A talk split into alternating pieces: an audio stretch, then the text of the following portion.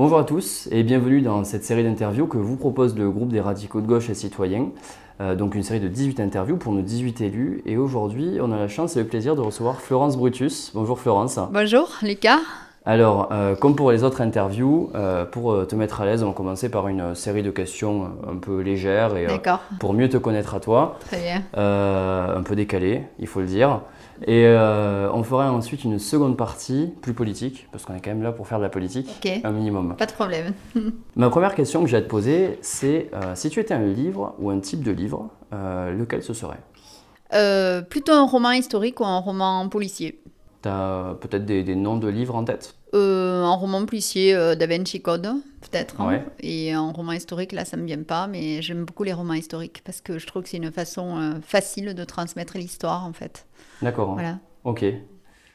Euh, j'ai la même question du coup, mais euh, côté musique. Hein. Ah, je suis une fan, euh, enfin, j'aime toutes les musiques, tous les styles et tout. Je suis très bon public, mais par contre, dans ma jeunesse, je suis une fan de Shadé des albums de Shadé. Euh, donc c'est plutôt de la soul, euh, du jazz, euh, ouais, rhythm and soul. ouais, voilà, ça, j'aime bien, ouais. Ouais. Voilà. Pour une raison particulière. Pas de... Ah non, oui, ça berce mes, mes, mes, années, mes années discothèque. donc les sorties étudiants et tout, on était avec mes amis là, on était trois filles, on était fans de Shadé, on mettait toujours ça à fond dans la voiture quand on partait faire la fiesta. D'accord. Euh, ma troisième question, tu nous as dit que du coup, tu, tu apparemment, tu as l'air de bien aimer l'histoire. Ouais. Euh, si tu étais un fait historique, lequel ce serait? Ah ben là, euh, sans hésiter, le, le, jour, alors c'est en 44 et je sais plus quel mois, mais le jour où le général de Gaulle a donné le droit de vote aux femmes, en fait par, euh, par décret ou ordonnance, ordonnance je crois. Donc voilà, donc euh, elles ont voté pour la première fois en 45. Donc voilà, ce fait historique-là euh, principalement. Parce que tu es, j'imagine, très engagé de ce côté-là. Oui, oui, et puis bon, parce qu'on a été très en retard, la France. Donc du coup, pas mal de, pays ont... Alors déjà, il y avait des pays avant la fin du, du 19e siècle qui avaient donné le droit de vote aux femmes. Et puis aussi, beaucoup de pays, après la Première Guerre mondiale, pour reconnaître justement l'engagement des femmes à avoir maintenu leur pays. Et puis nous, la France toujours un peu retardataire, puis c'est mon côté féministe, donc voilà. Donc euh, oui, oui, euh, le droit de vote des femmes, euh, très important. D'accord, effectivement, très important. Euh, si j'avais une quatrième question à te poser, ça serait savoir euh, si tu avais un endroit de la région que tu aimes particulièrement. Donc toi, tu viens de, de l'Hérault. Ça, peut être l'Hérault, ça peut être un autre endroit ou même mm. plusieurs endroits.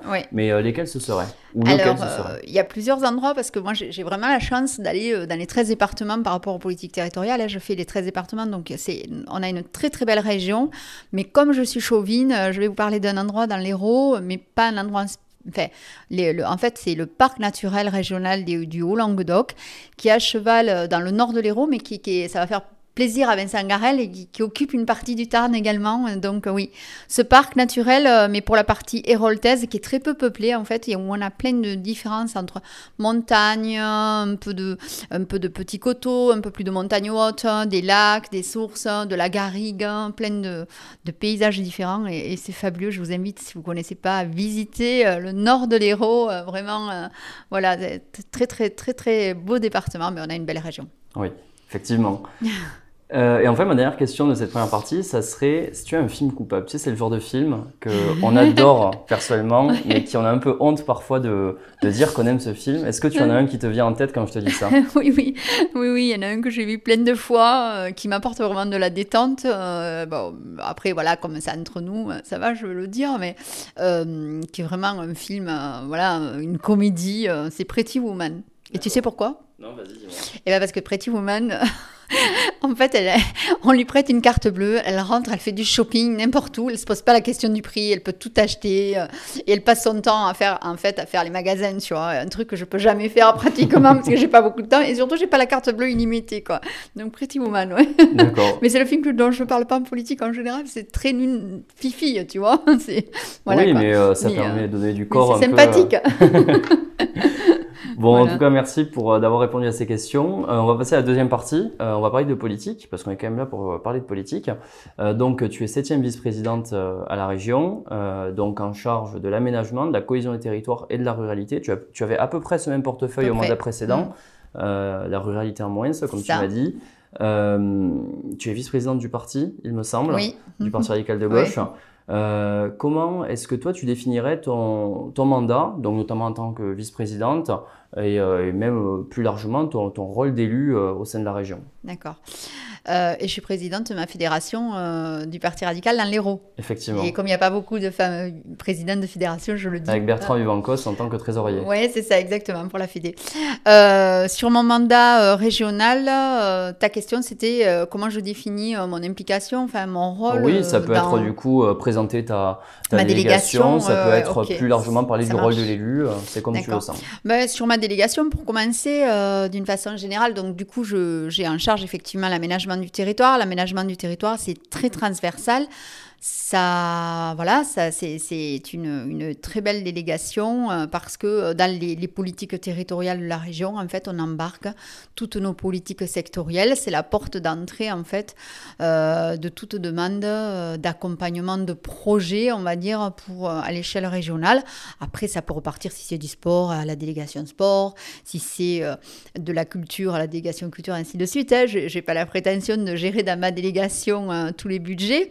J'aimerais bien, mais bon.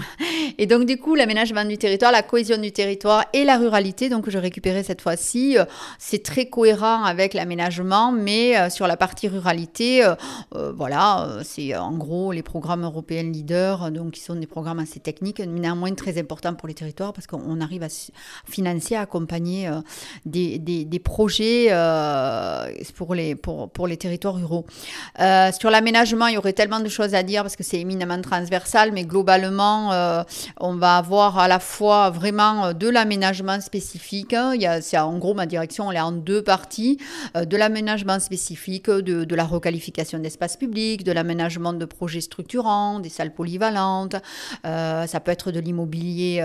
enfin, dans cette partie-là sur l'aménagement, donc là on est à la DATRM et de l'autre partie on est plutôt à l'aménagement foncier, à l'urbanisme. Et là on a toutes les questions relatives à l'immobilier collectif, à l'utilisation l'utilisation du foncier de façon euh, maintenant sobre et vertueuse, donc avec euh, les grands projets, euh, les grands schémas que sont le STRADET, hein, tout ce qui est schéma régional d'aménagement durable d'égalité des territoires, voilà, qui va venir poser des règles en matière d'urbanisme, entre autres, enfin, etc. Donc une belle délégation, donc beaucoup de choses à faire, contrats territoriaux, 59 à l'échelle, il va y en avoir à l'échelle de l'Occitanie, que je te disais tout à l'heure, en fait, qui me donne l'occasion de, voyager dans les différents départements parce que, euh, donc, 13 euh, départements, 59 contrats, donc voilà, plusieurs contrats avec les PETR, les agglos, les métropoles, voilà, beaucoup de rencontres, à la fois euh, des maires, des présidents d'interco ou bien même de, structures plus importantes, mais aussi des, je rencontre beaucoup d'entreprises sur le territoire, de porteurs de projets privés, c'est vraiment très, très intéressant. Et en tant qu'élu, eh bien moi, je, considère le rôle de l'élu euh, comme euh, un interface, euh, quelqu'un qui doit être en proximité, en tout cas, et dans l'écoute ben, des différentes personnes, comme je viens de le dire, qu'on rencontre, que ce soit à la fois des élus locaux, ou d'autres types d'élus. Hein. Ils me rencontrent euh, occasionnellement. il m'arrive de rencontrer occasionnellement des ministres, euh, des ministres délégués qui viennent sur le territoire. Hein. Mais euh, je rencontre beaucoup plus de maires et aussi des porteurs de projets privés qui viennent nous demander ben, de les aider, de les accompagner ou de faire l'interface ou de les mettre en relation. Donc ça, ce, rôle d'écoute et de proximité dans nos territoires, chacun, moi dans, dans mon territoire de l'Hérault, je le trouve très très important. D'accord. Moi, je trouve quand même que c'est une belle délégation euh, en mm. tant que radical euh, d'avoir justement euh, cette charge de développer les territoires de manière vertueuse et de manière équilibrée. Quoi. Ah oui, oui, c'est un de nos axes. D'ailleurs, tu, tu, fais bien de dire équilibré.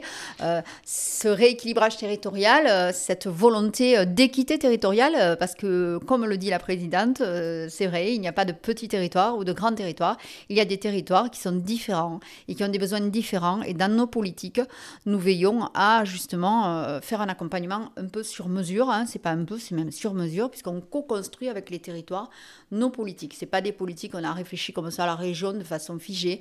On a échangé avec les territoires, avec les différents territoires, et puis on va avoir. C'est pour ça qu'on va avoir des contrats différents, que ce soit si c'est un contrat avec, par exemple, la communauté urbaine de Perpignan, euh, eh bien, il sera très différent d'un contrat euh, d'aglo euh, quand je suis à Auch, par exemple, avec l'aglo de Auch ou avec le PETR du Haut-Languedoc, justement, dans l'Hérault, voilà, on va avoir des, des, contrats différents parce que des besoins différents selon les territoires et, et que ce soit à la fois sur l'économique, mais sur l'investissement, enfin sur tous les, les types de besoins qu'on peut avoir. Quoi. Donc si on devait résumer, c'est faire confiance aux élus locaux. Ça. Euh, pour du coup les accompagner au mieux dans leur politique. Tout à fait, euh, aux élus locaux et euh, aux, porteurs de projets privés. Parce qu'après, maintenant, tu sais, on a plein de maisons de région un peu partout mm. posées en Occitanie.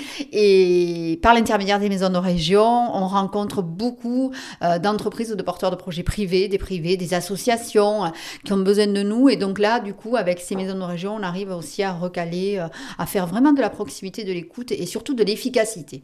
Pour éviter de dire, tu sais, quand on a fait la fusion des régions, moi j'étais là en 2015 déjà, on nous a dit, oh là là, ça va être une grande région, vous allez être loin et tout, ça va être compliqué, une usine à gaz et tout. Bon, c'est, ça aurait pu être vrai, mais euh, on s'est vraiment euh, euh, investi tous dans cette majorité régionale et nous les radicaux particulièrement à ce que ce soit toujours de la proximité et de l'écoute et de l'efficacité.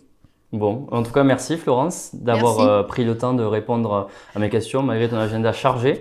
oui, c'est ça. Euh, bon, bon retour dans l'Hérault en tout cas. C'est ça, là je pars là, là du coup là oui j'ai terminé. merci Lucas. En tout cas, vous pouvez retrouver les 17 autres interviews euh, sur notre chaîne YouTube ou sur les différentes plateformes de podcast. et d'ici là, eh bien portez-vous bien et merci de votre écoute. À bientôt, au revoir.